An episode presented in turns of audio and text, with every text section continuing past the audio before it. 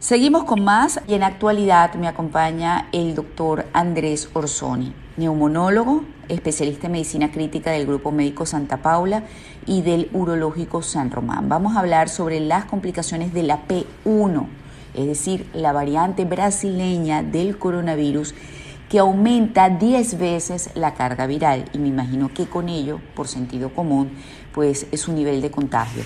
Muy buenos días, doctor Andrés, gracias por estar con nosotros. Buenos días, María Laura. Gracias nuevamente por invitarme a tu programa. Bueno, lamento, doctor, que lo tenga que invitar para hablar de estos temas quizás no tan agradables por lo que implican desde el punto de vista sanitario y del dolor de las personas. Vamos a hablar de las complicaciones de esta variante de la P1. Fíjate, desde que se descubrieron las variantes, que la primera fue la que apareció en el Reino Unido eh, ya hacia finales del año pasado, que era una variante que tenía mayor transmisibilidad, se han descubierto aproximadamente 12 tipos hasta el día de hoy de variantes. Pero la que nos afecta a nosotros y la que más nos interesa en este momento es la variante que viene de Manaus, la variante brasilera, que la denominaron P1, que ya la, el IRIC la secuenció aquí en Venezuela y ya sabemos que esta variante está aquí y que tiene un 100% de transmisibilidad en el estado Bolívar, por ejemplo, y muchos de los casos del estado Miranda y de la zona de la gran capital son de la variante P1. Eh, ya tiene la, la particularidad de que aumenta la probabilidad de contagio y el otro problema es que tienen mayor resistencia a los anticuerpos en las personas que estuvieron infectadas por la cepa original. O sea que esta variante tiene mayor probabilidad de producir reinfecciones en pacientes que ya tuvieron una infección primaria por la cepa original. Entonces el problema es que es más virulenta, es más agresiva y produce más rápido las complicaciones respiratorias. Entonces la gente se está enfermando y complicando mucho más con esta nueva cepa que cuando teníamos la cepa original. Wow. Ahora, la gente se está reinfectando. Eso es importante aclararlo porque yo he escuchado a personas decir, doctor, en, lugares públicos con un tránsito de personas importantes que no se van a poner la mascarilla porque ya les dio COVID y el COVID no repite. Bueno, déjame decirte algo y es algo muy triste que te voy a decir. El día de ayer eh, murió una doctora infectólogo muy querido por la Sociedad Venezolana de Infectología una persona que se cuidaba, como todos nosotros nos cuidamos, que le dio el COVID con la cepa original en agosto del año pasado y se reinfectó con la cepa brasilera y la doctora se complicó y murió. O sea, señores, personas que nos están oyendo, amigos, deben cuidarse, hay que usar doble tapaboca, hay que mantener la distancia social, no es momento de, de juegos, de fiestas ni de salideras o sea, tenemos que tomar previsiones porque esta nueva cepa que está atacando en este momento es más letal que la cepa original, ¿ok? Produce más complicaciones. Wow, eso realmente eh, me preocupa porque debemos entender todos, aunque no sea grato pensarlo, que la realidad cambió por un momento, eh, que tenemos que cuidarnos eh, independientemente de que ya nos dio o no nos dio porque hasta que no se domine el virus, hasta que no haya pues eh, una inmunidad de rebaño, se logre eso, creo que van a seguir saliendo variantes que pueden ser más o menos letales. ¿Qué opina usted, doctor? Fíjate, es que el virus produce variantes, ¿ok? Pero el, problema es que los virólogos que están estudiando este, todas las variantes y todas las cepas dicen que cada variante puede tener más mutaciones. O sea, la, variante brasilera puede mutar dos o tres veces más y a lo mejor puede ser más agresiva dos o tres meses más o puede ser más virulenta dos o tres meses más. Entonces hay que cuidarse. La otra cosa es que me preguntan mucho y que lo escucho mucho, pero si yo me pongo la vacuna, yo puedo dejar el tapaboca y, y ya yo estoy protegido. No, señor, tú te vas a poner tu vacuna y con la primera dosis de la vacuna vas a tener cierto grado de protección y con la segunda dosis de la vacuna vas a, generar una inmunidad a las seis u ocho semanas, que es cuando se genera la inmunidad completa. Pero tú te vacunaste, pero tú te puedes enfermar, tú te puedes infectar y tú te puedes y tú puedes contagiar a otras personas. La vacuna te va a proteger es que no tengas un evento grave por la enfermedad o que no te mueras, pero tú te vas a contagiar. Y puedes contagiar a otros que sí. Exacto. por supuesto, puedes transmitir la enfermedad, puedes contagiar a otros.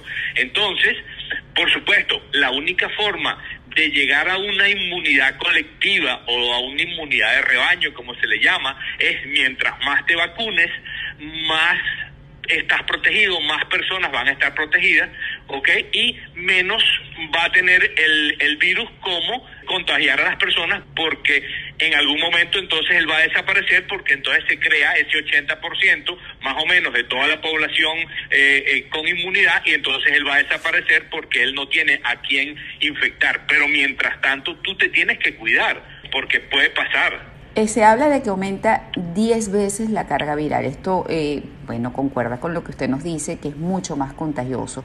¿Es por eso que ustedes están recomendando el doble uso del tapaboca? Sí, mm, se, demostró con un trabajo de investigación que hicieron que si utilizas un, un tapaboca, ok, pero un tapaboca, no vamos a hablar de los tapabocas artesanales que no te protegen sino 10 o 15%. ¿ok?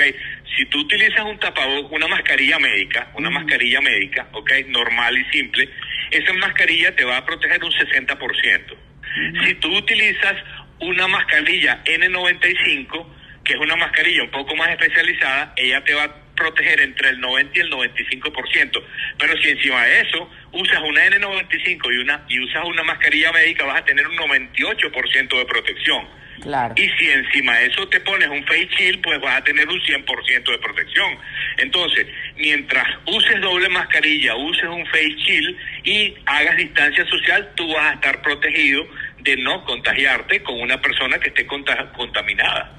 Mire lo que acabo de encontrar en un artículo, doctor. Dice, la carga viral no está necesariamente asociada a una enfermedad más agresiva, como explicó el investigador Felipe Naveca, aunque usted dice que sí. Sin embargo, incluso si no causa mayores complicaciones a nivel individual, puede traer complicaciones para hacer frente a la pandemia a nivel colectivo. Esto se debe a que la alta carga viral se asocia con una mayor transmisibilidad con más virus en las vías respiratorias del paciente, este tiende a expulsarlos en mayor cantidad cuando respira, habla, tose, estornuda o canta. Por lo tanto, alguien infectado con la variante P1 tendría más riesgo de infectar a otras personas a su alrededor que alguien que fue golpeado por el salvaje SARS-CoV-2 descubierto en Wuhan en 2019 u otras mutaciones más antiguas. ¿Me puede hablar de esto, doctor? Sí, eh, realmente pues la, la cepa brasilera tiene una carga viral más, está aumentada y ella es más transmisible, o sea, al tener más carga viral, pues tienes la posibilidad de contagiar muchísimo más a muchas personas o que una sola persona se contagie con mucha más carga viral. Pero lo que hemos visto también en la práctica en las últimas cuatro semanas es lo agresivo de los síntomas. O sea, eh, si inicialmente con la cepa original la persona muchas veces no se complicaban, no llegaban a complicarse con problemas respiratorios, hoy en día vemos muchísimo más rápido que las personas empiezan a tener dificultad para respirar y problemas respiratorios mucho más antes y eh, la saturación de oxígeno, que es una de las cosas que medimos para saber cómo van los problemas respiratorios, la persona se desatura mucho más rápido. Entonces, la otra cosa importante que me he dado cuenta es que la gente está perdiendo mucho tiempo utilizando combos que no sirven para nada ofrecen por todos los chats y todo el mundo ofrece combos, que si la citromicina, que si la levofloxacina, que si la ivermectina, nada de eso funciona contra el coronavirus. O sea, no pierdas tiempo utilizando combos que no funcionan, ¿ok? Cuando deberías de consultar para que no te compliques. Entonces, por supuesto, estamos viendo más personas que llegan mucho más complicadas y ya cuando la persona llega con esa carga eh, viral aumentada y con el proceso inflamatorio en el pulmón, donde la tormenta de citoquinas está a la vuelta de la esquina para empezar a destruir todo el parénquima pulmonar, entonces es mucho más difícil parar esa, esa enfermedad cuando ya está ese proceso inflamatorio severo dentro del pulmón. Wow. Ahora, usted me mencionaba también, cosa que me parece eh, penoso, que se han contaminado muchos médicos que han además fallecido, que en los últimos días han fallecido mucho personal de salud. Sí, eh, realmente eh, eh, todos los días, todos los días en todos los chats de, promociones, de amigos, de, clínicas, de hospitales, todos los días vemos se murió fulano en tal sitio, se murió fulano en tal parte, se murió un médico en tal sitio. O sea, todos los días vemos cuatro o cinco médicos que se mueren en Venezuela, todos los días del mundo. ¿Me entiendes? Entonces, claro, ¿por qué se mueren? Bueno, porque están expuestos a, al virus, porque eh, fueron descuidados y se contaminaron, porque se contagiaron en, en, en, la clínica, en el hospital, atendiendo a un paciente, por muchas causas. Pero todos los días vemos esto. Entonces imagínate, si todos los días se mueren cinco médicos, va a llegar un momento en que nos vamos a quedar sin médicos en Venezuela. Pero es que hay otra cosa que me parece grave, que son muchos médicos jóvenes, porque estamos hablando de, médicos entre los 35 y los 45 años, por un lado, este, excelentes profesionales, y por el otro, médicos que ya habían tenido este coronavirus y que con esta segunda este, ola y con esta variante brasilera o P1, pues se han reinfectado y se han complicado, o sea que la carga este, de inmunidad que obtuvieron de la, de la primera ola no les sirvió para nada. Sí, lo que pasa es que esta cepa es más transmisible, es más agresiva y se ven personas más jóvenes. Entonces, este, claro, como te dije, este, la penosa, la doctora infectóloga que murió porque, bueno, ella se infectó en agosto y lamentablemente se reinfectó ahorita con la nueva cepa y no tenía anticuerpos suficientes contra esta variante. Entonces, este, pues hay que cuidarse porque cada día se infectan más personas y más y más jóvenes, inclusive, porque vemos Ojo, yo los pacientes que estoy viendo en las últimas tres o cuatro semanas, el promedio de edad está entre 30 y 40 años.